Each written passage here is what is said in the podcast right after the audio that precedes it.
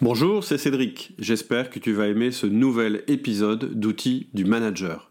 Si les idées dont je vais te parler te plaisent, tu auras peut-être envie de passer à l'action. Pour ça, j'ai créé une série de mails spécifiques en lien avec le sujet de ce jour. Pour recevoir cette série, il suffit que tu cliques sur le lien en descriptif. Je t'en reparle en fin d'épisode. En attendant, je te souhaite une excellente écoute. Dans ce podcast, je vais défendre l'idée révolutionnaire selon laquelle vous pouvez et même vous devez automatiser votre management. Nous sommes Cédric Watine et Alexia Ferrantelli d'Outils du Manager, le podcast en français sur le management le plus écouté. Bonjour Cédric. Bonjour Alexia. Alors, quelle nouvelle aujourd'hui? Eh bien, cette fois, je te parle depuis mon nouveau bureau, dans mon nouveau bâtiment, qui a été construit pour être adapté à mon activité et à nos façons de voir les choses, et c'est super agréable. Donc on est maintenant dans un bâtiment unique, avant on était sur deux bâtiments, et surtout c'est beaucoup plus moderne, c'est clair, lumineux, fonctionnel, c'est sobre en même temps, hein, ça la ramène pas trop, bref, tout comme on aime. Et le plus sympa là, là, c'est la vue que j'ai, donc je vois d'ici le mont Cassel, mmh. et franchement c'est superbe. Donc à la fin du podcast, je ferai une petite photo et je vous la mettrai dans le prochain mail que j'enverrai à ma liste confidentielle de contacts. Euh, vous savez que vous pouvez faire partie de cette liste confidentielle en vous inscrivant sur le site. Et puis accessoirement, hein, parce que la photo c'est bien, mais ça vous permettra de rien perdre de notre actualité, de recevoir les conseils sur le management, les nouvelles techniques d'organisation ou de communication personnelle et tout ça. Ok. Voilà pour la partie déménagement. Et puis au niveau de la formation, ben, ça continue. Je viens de finir un, gros module, le module 7, qui parle de disque et puis de la relation que vous avez avec votre boss, avec votre hiérarchie. Donc la formation aussi, ça avance bien. Et puis vous êtes toujours plus nombreux à nous rejoindre, donc ça fait plaisir. C'est super motivant. Ça m'encourage à ajouter encore plus de, contenu. Je pense qu'au total, il y aura, euh, il y aura 10 modules. Génial Ouais, ouais, super content. Ok, alors aujourd'hui, tu veux nous parler d'automatiser notre management. Euh, ça paraît un peu bizarre d'automatiser quelque chose qui appartient au domaine de l'humain. Ouais, en fait, j'avais fait déjà une vidéo que j'avais postée sur euh, sur YouTube euh, il y a quelques semaines ou mois, je me souviens plus d'ailleurs, qui avait fait pas mal de vues. Mhm. Euh, et, en fait, là, ce que je voudrais, c'est en reparler en podcast parce que bah on a plus de temps. Moi, je préfère le format podcast, hein, honnêtement, par rapport au, format YouTube parce que ça peut vraiment développer les choses, ça permet de développer les choses et de pas être trop, je dirais euh, dans les messages un petit peu bruts de décoffrage. Mais, mais donc voilà, j'avais envie d'en reparler parce que pour moi c'est un concept qui est très fort et puis je pense que ça vaut vraiment le coup de, bah, de se pencher là-dessus, de se, vraiment de se poser la question. Hmm. Tu nous donnes ton plan?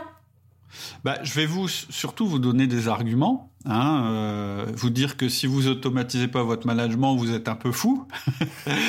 euh, parce qu'automatiser, ça va vous permettre de complètement, je pense, révolutionner les choses, euh, que vous soyez patron ou manager, surtout si vous n'avez pas de système de méthode de management. En fait, ce que je veux vous dire, c'est que si vous auto automatisez pas votre management, en fait, vous laissez au hasard la chose la plus importante de votre entreprise ou de votre activité de manager. L'humain, c'est vraiment le fondement euh, de nos organisations. Hein. nos structures, c'est des structures humaines, ce ne sont pas des machines. Et sans l'humain, notre entreprise ne pourrait pas fonctionner. Ça, on s'en doute tous. Mais l'humain, c'est aussi le système le plus adaptable aux situations imprévues. Et ces situations imprévues, elles sont de plus en plus fréquentes dans les marchés actuels. Et donc, moi, je suis absolument convaincu que le système humain, le système de management, en fait, ça devrait être vraiment le système qu'on chouchoute le plus. Ça devrait être le, le système le plus important de votre entreprise parce qu'en fait, c'est le système qui gère tous les autres, qui génère même tous les autres.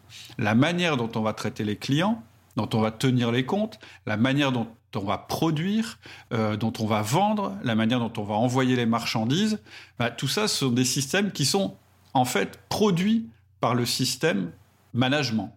Mmh. Or, on a des systèmes logistiques, on a des systèmes comptables, on a un système commercial, mais on n'a pas de système de management en général. Alors que c'est lui, lui seul, qui garantit la pérennité de notre entreprise. Et en fait, ce qui avait motivé ma vidéo à l'époque, c'était j'étais tombé sur les chiffres des franchises. Hein, les franchises, c'est des organisations qui sont les plus pérennes parce qu'elles ont tout automatisé dans, des manuels. Enfin, tout, tout ce qui est 90% de ce qui se passe dans une franchise, en fait, ça provient d'un manuel qui a été créé d'après l'expérience que la franchise a, accumulée. Et là, je te donne les chiffres de l'INSEE. Déjà, une auto-entreprise, hein, c'est-à-dire euh, toute petite entreprise, après trois ans, c'est 70% d'échecs. Une entreprise, euh, n'importe quelle entreprise de taille normale, après 5 ans, c'est 50% de taux d'échec. C'est-à-dire que la moitié des entreprises, elles passent pas le seuil des 5 ans. Ah, c'est énorme. Et si on compare, ouais, c'est énorme. surtout, c'est énorme par rapport à une franchise. En fait, une franchise, c'est 20% d'échecs. C'est-à-dire qu'il y a 80% des franchises qui passent le seuil des 5 ans. Alors, je suis pas en train de dire qu'il faut créer une franchise, hein, c'est pas du tout ça que je veux dire. Mais c'est que le, ce que je veux dire, c'est que le principe du, du, système, le principe de l'automatisation, le principe du mode d'emploi qui est utilisé par les franchises, c'est vraiment quelque chose qui fonctionne et qui a fait ses preuves. Et en fait, euh, mon livre, Le Manager Essentiel, et la formation que j'ai créée, c'est exactement ça. Tout ce que je dis, tout le système que je vous explique là-dedans, c'est exactement ça. C'est un manuel, un mode d'emploi une méthode simple avec des outils qui sont tirés de l'expérience et de l'observation. C'est pas des trucs qu'on a inventés, c'est pas de la théorie, c'est vraiment quelque chose qui vient de l'observation et de l'expérimentation. Il n'y a rien de magique derrière. C'est juste un plan à suivre et qui garantit que le management, ça va fonctionner. Beaucoup plus que si on le laisse, euh, que si on le fait au petit bonheur la chance. Alors ton premier argument, c'était euh, automatiser permet de rendre simple quelque chose de complexe. Bah oui, en fait, ça c'est connu quand on fait de la gestion de projet ou même quand on, se pose des questions sur la motivation et sur la difficulté qu'on a à se mettre en, route. Quand on a quelque chose de compliqué et de complexe à mettre en place, on le décompose en toutes petites étapes, ou bien en outils qui ont chacun sa fonction. Et donc, au lieu, si on applique ça au management, c'est au lieu de parler du management comme une espèce de grosse nébuleuse, un truc compliqué, théorique, euh, tu sais, un truc, euh, on écrit des bouquins, on fait vachement de théorie là-dessus. Bah non, le plus simple, c'est de dire au manager, non, tu démarres par, par mettre ça en place. Par exemple, le 1 à 1, tu mets en place. C'est une demi-heure par semaine avec chaque collaborateur. On explique bien en quoi ça consiste. Ça évite de se perdre en route. Et en fait, ça va être tout simple parce que ça va être décomposé en petites étapes. On a divisé les choses en micro-étapes. Et donc, on peut continuer à faire le parallèle avec une franchise. Hein. Quand tu regardes, par exemple, McDo, bon, moi, je raffole pas de McDo, mais je veux dire, faut, faut reconnaître la réussite euh, euh, mondiale euh, de, cette franchise. Ben, tout est écrit. C'est-à-dire qu'on sait exactement au bout de combien de temps on va aller nettoyer les toilettes, le manager quand il va contrôler que les toilettes ont, bien été euh, nettoyées, euh, on peut embaucher des étudiants parce qu'en fait euh, bah, ils n'ont pas besoin de savoir faire la cuisine, tout est écrit de A à Z, etc. etc. Et donc, alors, je dis pas qu'il faut pratiquer le management exactement comme le fait McDo, c'est pas du tout mon discours. Ce que je veux dire, c'est qu'on a réussi à décomposer en étapes progressives et qui vont forcément fonctionner, des choses qui à la base étaient quand même super complexes à réaliser. Et c'est aussi le secret, en fait, pour lutter contre la procrastination, c'est-à-dire le fait de remettre les choses au lendemain, ou bien même contre la paralysie intellectuelle. Parce que, en fait, si tu te renseignes sur, euh, sur le management aujourd'hui, tu, peux passer ta vie à lire des bouquins, hein, parce que euh, y a énormément de bouquins sur le sujet. Il y a beaucoup de choses, beaucoup de concepts qui sont brassés en permanence. On parle de l'entreprise libérée, de l'intelligence collective, des méthodes agiles, la psychologie, etc. En fait, c'est vachement intéressant. Mais le problème, c'est qu'au bout d'un moment, on peut être perdu c'est-à-dire que quand on a trop d'informations, on se dit, mais bon, ok, je fais mal les choses, mais par où je dois commencer, etc., etc. Et en fait, c'est un peu comme si tu devais bâtir une maison et puis là, maintenant, hein, ça y est, es, le chantier, parce que en général, l'entreprise, le management, il t'attend pas. Donc voilà, tu as le terrain, euh, tu as tes mensualités qui, qui, commencent à tomber, puis il faut bâtir, bâtir ta maison. Et puis on te bassine avec l'art gothique ou l'architecture brutale, enfin ce genre de trucs. Alors que ce qu'on devrait te faire, euh, c'est expliquer bah, comment faut faire les fondations. Ou bien c'est comme si on te disait, bah voilà comment tu vas poser les tuiles, alors que le toit, tu l'as pas encore fait, tu même pas les fondations. Et donc, dans ce cas de figure, ce que tu voudrais, c'est un mode d'emploi pas à pas. Et c'est pour ça que je dis qu'effectivement, la première chose qu'automatiser permet de faire, bah, c'est de sécuriser, parce que c'est des choses éprouvées qui ont marché. Et la deuxième chose, c'est que ça permet de rendre simple quelque chose de complexe. Tu disais aussi qu'automatiser se substitue à la volonté et à la motivation. Bah oui, en fait, là aussi, moi je pense qu'en management, il y a une espèce de culte de la motivation. C'est-à-dire qu'en fait, on nous dit que pour être un, bon manager, en fait, faut tout fonder sur la motivation. Alors, moi, euh, évidemment, c'est super hein, d'être motivé, je trouve que c'est vachement important, mais je trouve que c'est aussi un peu dangereux de voir les choses comme ça. Pourquoi? Bah Parce que, en fait, ce qu'on sait de la motivation, c'est qu'elle dure jamais. C'est-à-dire que ça finit par, par, par tomber un jour. En fait, la motivation, on pourrait comparer ça à notre humeur. Hein. j'ai envie, j'ai pas envie. Euh, et on voit bien. Un bon exemple, par exemple, c'est les résolutions de début d'année. Je suis allé sur euh, Google tout à l'heure et puis j'ai regardé euh, les résolutions de début d'année. Tu sais, Nouvel An, ah ouais, je décide que je vais arrêter de fumer, enfin tous ces trucs-là. J'ai regardé le pourcentage de réussite. Devine combien c'est le pourcentage de réussite? Je sais pas, 60% C'est 12%. Voilà. 12%. Et en fait, euh, tu peux faire la stat toi-même, hein, euh, regarder toutes les, résolutions que tu avais prises en début d'année et regarder réellement combien tu en as tenu. En fait, c'est normal. En fait, ce serait comme s'il suffisait de décider, par exemple, qu'on veut arrêter de fumer ou bien de courir ou de perdre du poids pour que ça marche. Et en fait, ça marche pas comme ça. La motivation, c'est ce que je disais tout à l'heure, ça fluctue, c'est comme l'humeur. Euh, et dans une journée même, ça peut fluctuer. Du style, le matin, tu te lèves super tôt, tu es hyper motivé, euh, tu as bien dormi, tu manges une banane et tu pars courir. Donc, tu es à fond dans ton truc de perdre du poids, euh, d'être bon en cardio, etc. Et puis le soir, à 21h, tu te retrouves en train de te gaver de chips en buvant une bière devant le match avec tes copains. Donc, ça, c'est un exemple typique. Pourtant, c'est la même personne. Hein. C'est toi le matin et toi le soir. Mais la motivation, c'est un truc qui fluctue. Et donc, si tu bases ta réussite juste sur ça, c'est sûr que tu vas te planter. Mm. Moi, je suis persuadé que si on prend deux managers, un qui a un système, une automatisation, donc un truc peut-être un tout petit peu ennuyeux, et puis un autre super motivé qui dit moi je vais tout jouer sur la motivation, je suis sûr que dans le long terme, et, même assez vite, ça va être le premier qui va passer devant l'autre. Pourquoi? Parce que le deuxième, il n'a pas de méthode. En fait, il s'en remet à l'inconnu. En fait, c'est un peu comme si on s'en remettait euh, à la météo. Et d'ailleurs, euh, on peut aussi comparer ça au, fait d'aller courir. En fait, euh, en été, en général, on est super, motivé pour courir parce qu'il fait beau. Et en fait, dès qu'il commence à pleuvoir, faire un peu plus froid ou bien noir le matin, etc., bah, notre motivation, elle en prend un gros coup. On procrastine, en fait, on se dit non, bah, finalement, je vais peut-être aller courir ce soir, il fera plus clair. Puis le soir, en fait, on est fatigué. Puis le lendemain, en fait, il fait pas beau, donc on court, et, etc., etc. Et donc, on voit bien que ça marche pas. Donc vous pouvez pas soumettre quelque chose d'aussi important que le management. Hein, je rappelle, c'est le système fondamental de votre entreprise ou de votre équipe aux aléas de votre motivation qui est fluctuante. Et, pour un manager, c'est pareil. Hein, faire subir notre humeur à nos collaborateurs, c'est-à-dire les, les manager quand on est de bonne humeur, mais pas les manager quand on est de mauvaise humeur, c'est quand même pas tout à fait juste. Et en plus, être manager, c'est quand même ce qui fait que vous êtes mieux payé que les autres. Et donc, vous allez rendre ça dépendant des autres. C'est pas vraiment sérieux. Votre, équipe, en fait, la performance de votre équipe, clairement, elle dépend de votre capacité ou pas à faire du management.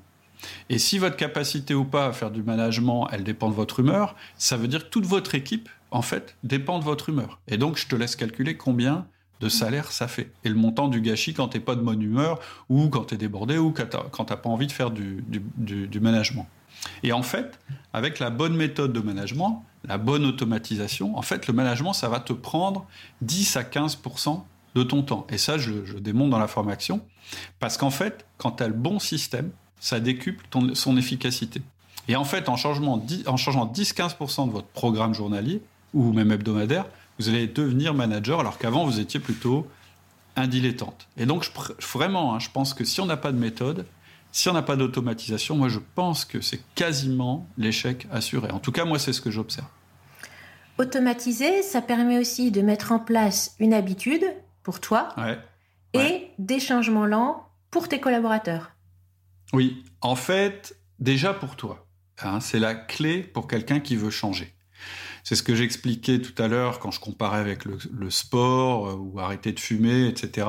Et en fait, ce qui marche, c'est pas la décision hyper violente, parce qu'en fait, quand tu fais ça de manière violente, c'est-à-dire tu te mets à faire plein de sports, par exemple, il va y avoir un effet boomerang. C'est-à-dire que ta démotivation, elle va être à la hauteur de ta motivation, parce qu'il n'y a rien, en fait, pour maintenir ton activité telle que tu l'avais décidé. C'est bien d'être motivé pour démarrer, c'est vachement euh, utile, vachement intéressant, mais ce qui va faire qu'on va réussir, c'est que le démarrage, il va être progressif et puis qu'on va tenir dans le temps. En fait, ce qui marche, c'est quand même cette espèce d'engagement qu'on a pris avec soi-même, mais ça marche aussi d'être un peu obligé de le faire. Par exemple, si je reprends le truc de la météo et du footing, si tu as rendez-vous avec tes copains à 8h ou à 7h du matin, puis tu sais qu'eux, ils se sont levés, bah même s'il pleut, tu vas y aller. On y va quand même, en fait, pour pas les décevoir. Donc, on est, en fait, du coup, on n'est plus dépendant de la météo. Eh ben, le management, c'est pareil. Quand tu as décidé, quand tu as mis en place les choses, bah, c'est plus dépendant de ton envie ou pas de le faire.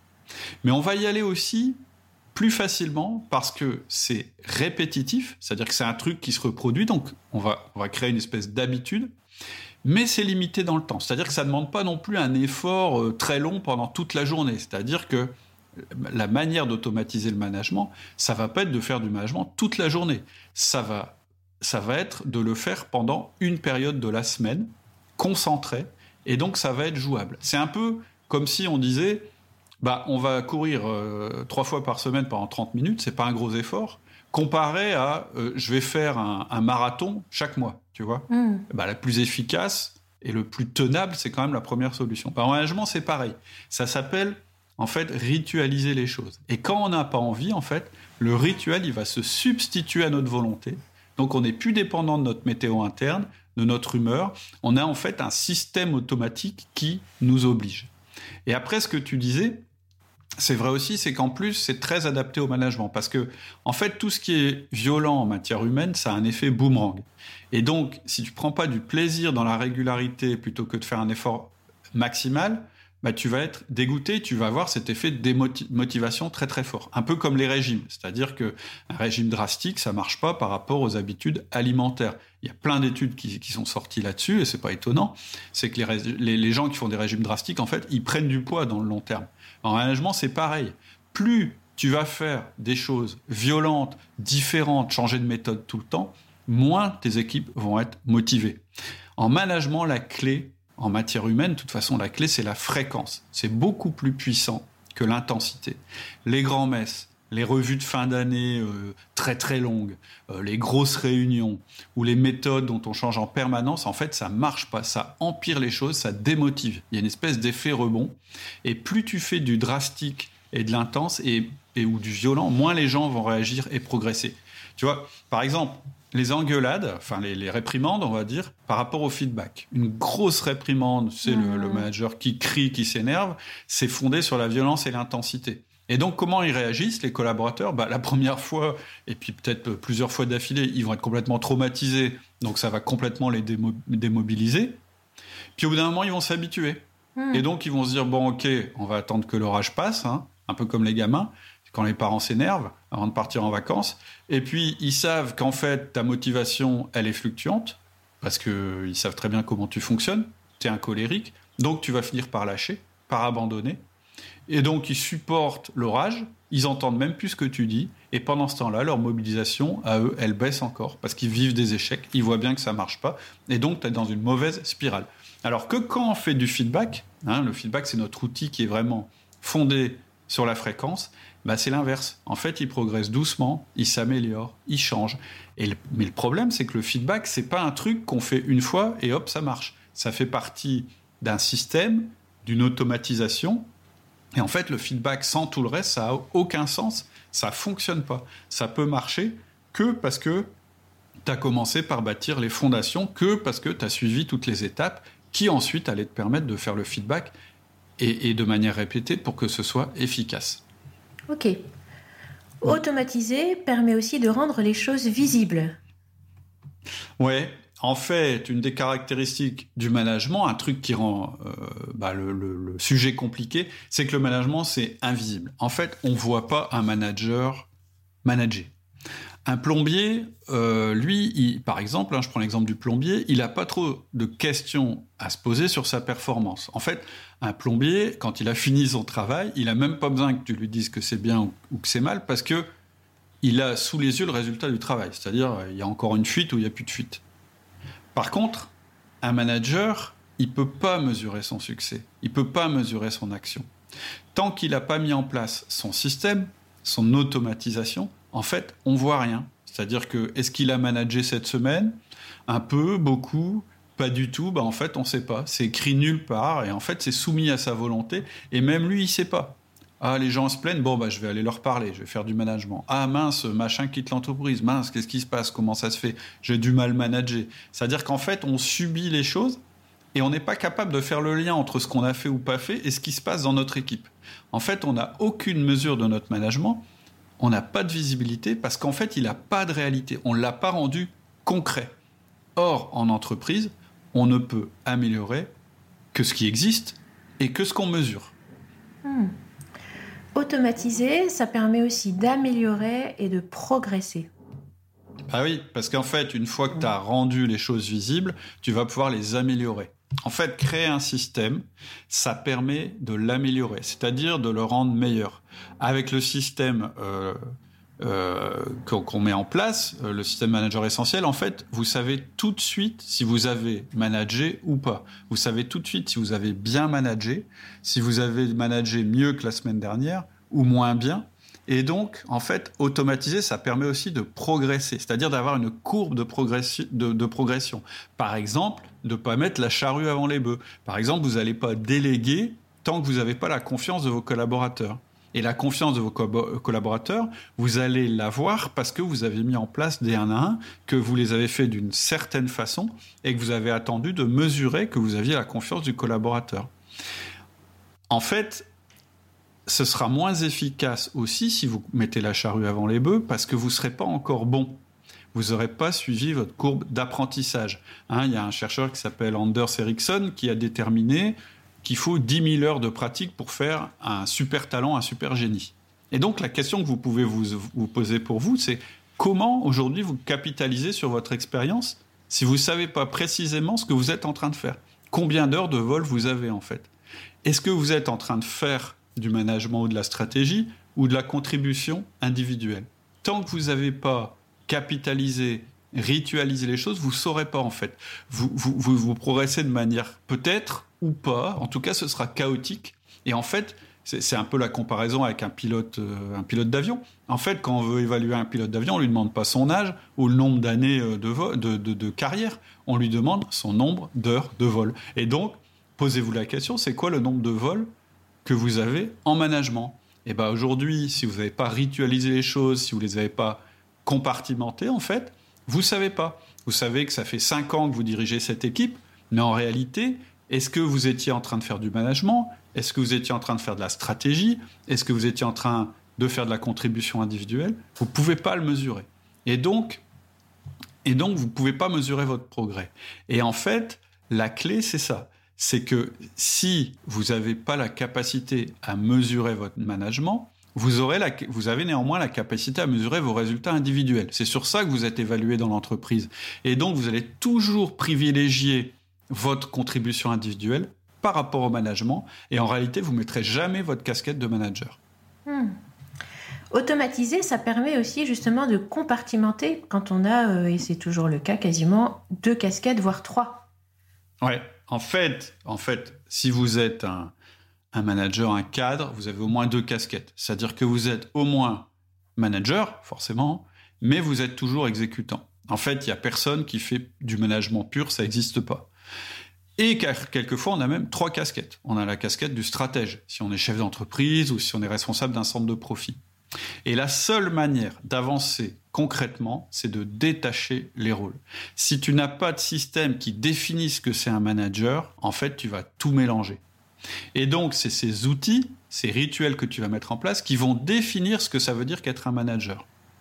Et donc, quand tu vas faire ça, tu vas devenir efficace. Et si tu compartimentes pas, en fait, tu vas avoir tout le temps de stress, de ne pas savoir si tu as bien fait ta mission, de pas savoir si tu as fait ton management. Et ça va rendre donc ton management quasiment invisible. Alors que quand tu as mis en place ce moment de management, quand tu as un système pour faire les choses, en fait, tu dépenses pas du temps, tu places du temps. C'est un placement. Et c'est un placement à deux niveaux. La première chose, c'est tu donnes du temps à tes gars et c'est la seule manière d'obtenir de la confiance. C'est comme un compte en banque, hein, la confiance. Tant que tu n'as pas mis des sous sur le compte, bah, quand tu leur demandes de faire quelque chose, tu travailles à découvert. Donc, quand tu passes du temps avec eux, c'est un placement. Mais ça te permet une deuxième chose, ce mouvement de management. Ça te permet de déléguer, c'est-à-dire de démultiplier ton efficacité. Donc, c'est vraiment du temps qui a une valeur extrême. Et en fait, si tu sépares tes moments d'exécution, de management de stratégie, en plus, tu peux créer et améliorer ton système de management, c'est-à-dire le rendre meilleur. Et ça, c'est une des tâches du dirigeant et du manager, qui est, qui est de bien séparer sa tâche de management et toutes ses autres tâches, parce que ça lui permet de faire de l'amélioration continue sur son management. Et en fait, c'est ce va-et-vient entre la réflexion et l'action qui est le propre du manager. Si toutes les cinq minutes, tu dois te demander si tu dois plutôt exécuter, ou bien réfléchir, ou bien manager, ou bien faire, bah, tu vas être totalement inefficace.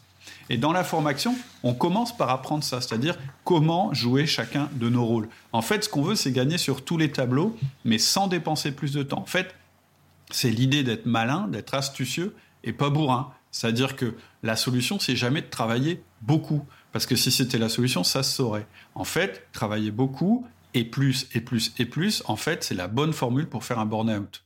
Hmm.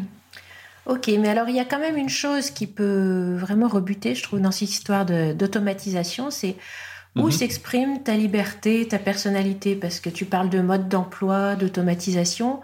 Euh, mhm. Bon, ça fait pas trop envie, parce qu'on n'a pas envie d'être un simple exécutant d'une méthode toute faite. Euh, on aime bien s'exprimer euh, personnellement aussi. Tout à alors, alors la première chose que je veux dire, c'est qu'en fait, parfois exécuter, c'est bien agréable parce que, euh, en général, quand on a un poste de manager, on est déjà très stressé par le nombre de décisions qu'on doit prendre par jour. C'est une chose. Mais, mais ce qui est vraiment important, c'est de comprendre qu'en fait, le fait d'avoir structuré, le fait d'avoir automatisé tout ce qu'on pouvait automatiser, ça va justement nous permettre de s'exprimer à travers les outils. Ça va éviter la paralysie, hein, ce que j'expliquais tout à l'heure, c'est-à-dire euh, on part dans tous les sens, on ne sait pas dans quel ordre il faut faire les choses, euh, etc. Ou du fait d'être débordé. En fait, l'automatisation, c'est bizarre ce que je vais dire, mais ça libère. En fait, ça permet de ne pas perdre de temps sur les tâches à faible valeur ajoutée.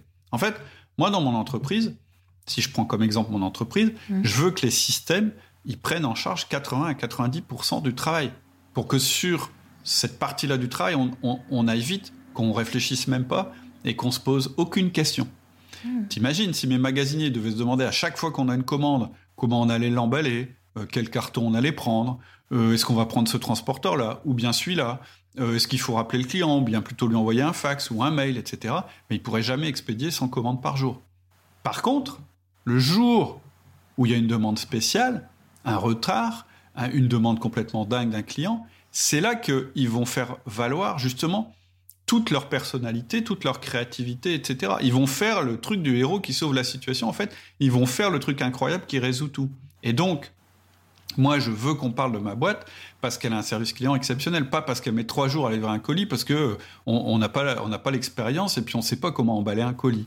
Et donc, vraiment, moi, je pense que l'automatisation, ça tue pas la personnalité et la créativité. Je pense que ça les libère. Et si vous êtes un manager, ça va vous rendre la vie plus facile parce que vous allez être moins stressé.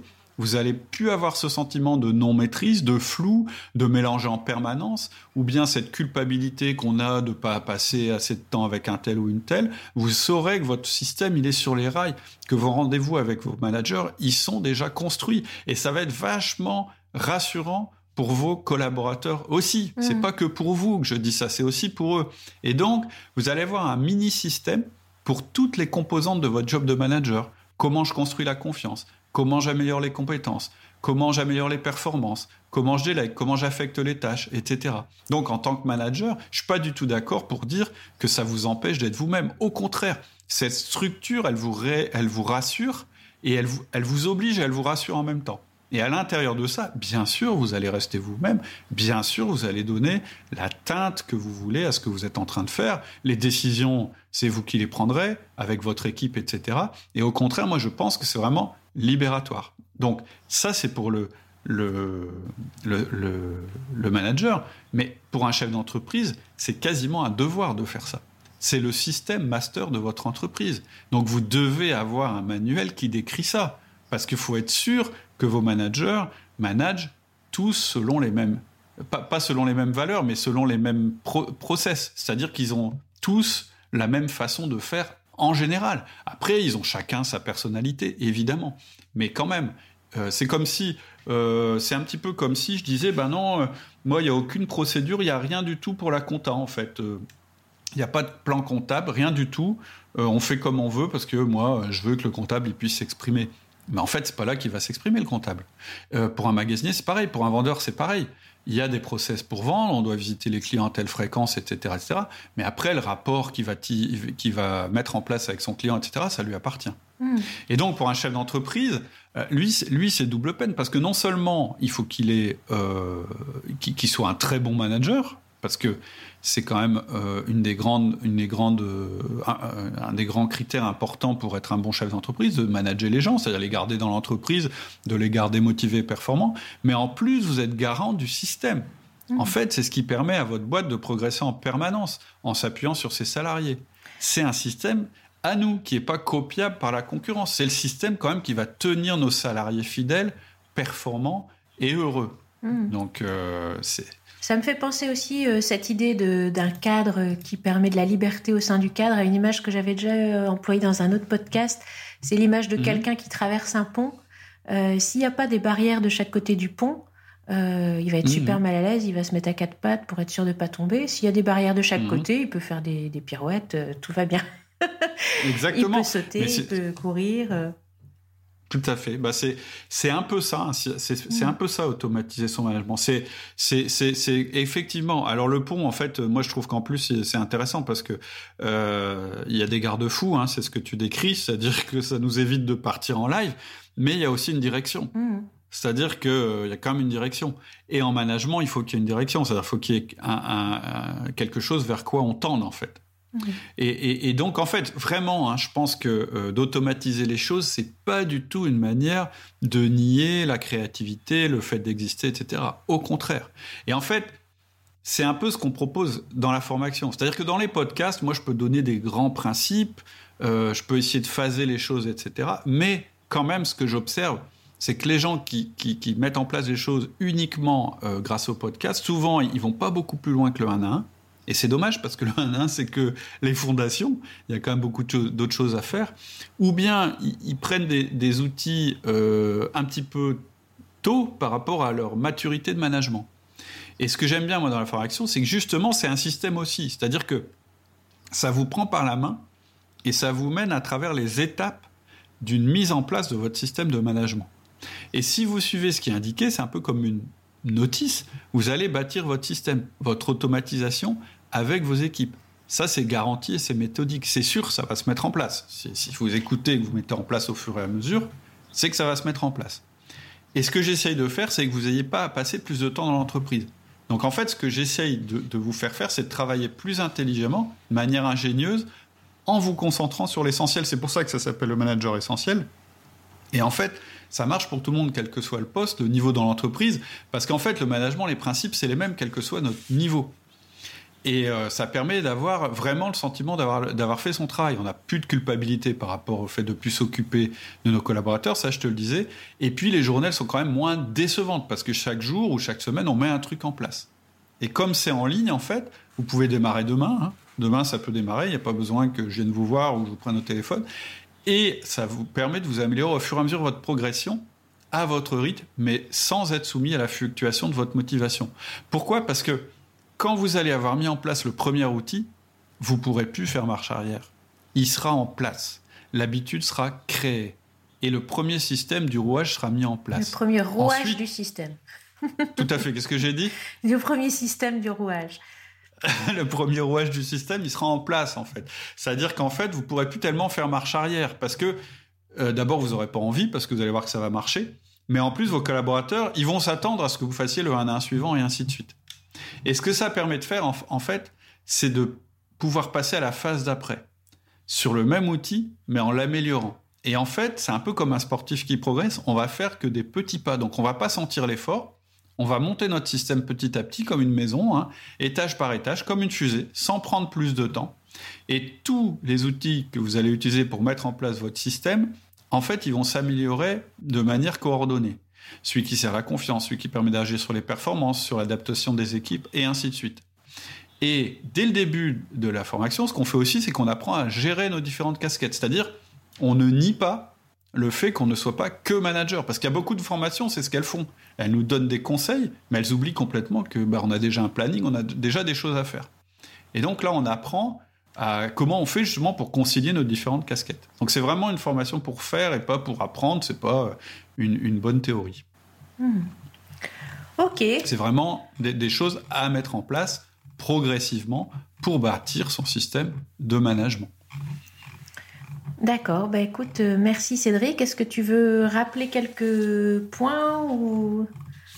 Bah oui, c'est vous rappeler que si, enfin moi je trouve, si vous n'avez pas un système de management dans votre équipe ou si vous n'avez pas un vrai système de management dans votre entreprise, je trouve que vous prenez un grand risque. Et puis euh, voilà, je me demande comment comment vous allez faire. Très franchement, euh, moi ça a été assez révélateur. En fait, quand j'ai commencé à mettre ça en place, bah, tout s'est enchaîné et finalement, euh, bah, on n'aurait jamais pu arriver là où on est sans avoir ce système sur lequel on peut s'appuyer d'abord pour se déstresser, puis ensuite pour grandir. Donc ouais, vraiment, je pense que si vous automatisez pas votre management, à mon avis, vous êtes un peu fou. Voilà. et je pense que si vous êtes en train encore de m'écouter, je sais pas combien, depuis combien de temps ça, on parle, ça fait 35 minutes, je pense que ça a dû allumer une petite lumière en vous. Donc si vous voulez en savoir plus, bah, écoutez nos podcasts, allez voir la présentation de la formation, hein, je mettrai le lien en, descriptif. Et puis euh, voilà, peut-être que ça vous parlera. En tout cas, je le souhaite, moi ça me ferait plaisir que vous nous rejoigniez euh, dans la formation. Ce serait chouette. Bah merci Cédric. Voilà, c'est tout pour aujourd'hui. J'espère que tu as aimé cet épisode et que tu as eu des déclics et des prises de conscience. C'est l'objectif de ce podcast.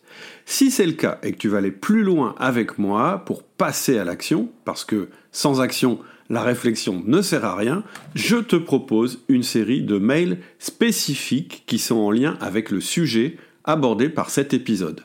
Ils vont te permettre de bien ancrer les idées et de passer à l'action. Et si tu veux aller encore plus loin, je te proposerai une formation. Il te suffit de cliquer sur le lien en descriptif et de me donner ta meilleure adresse email. À bientôt. Salut.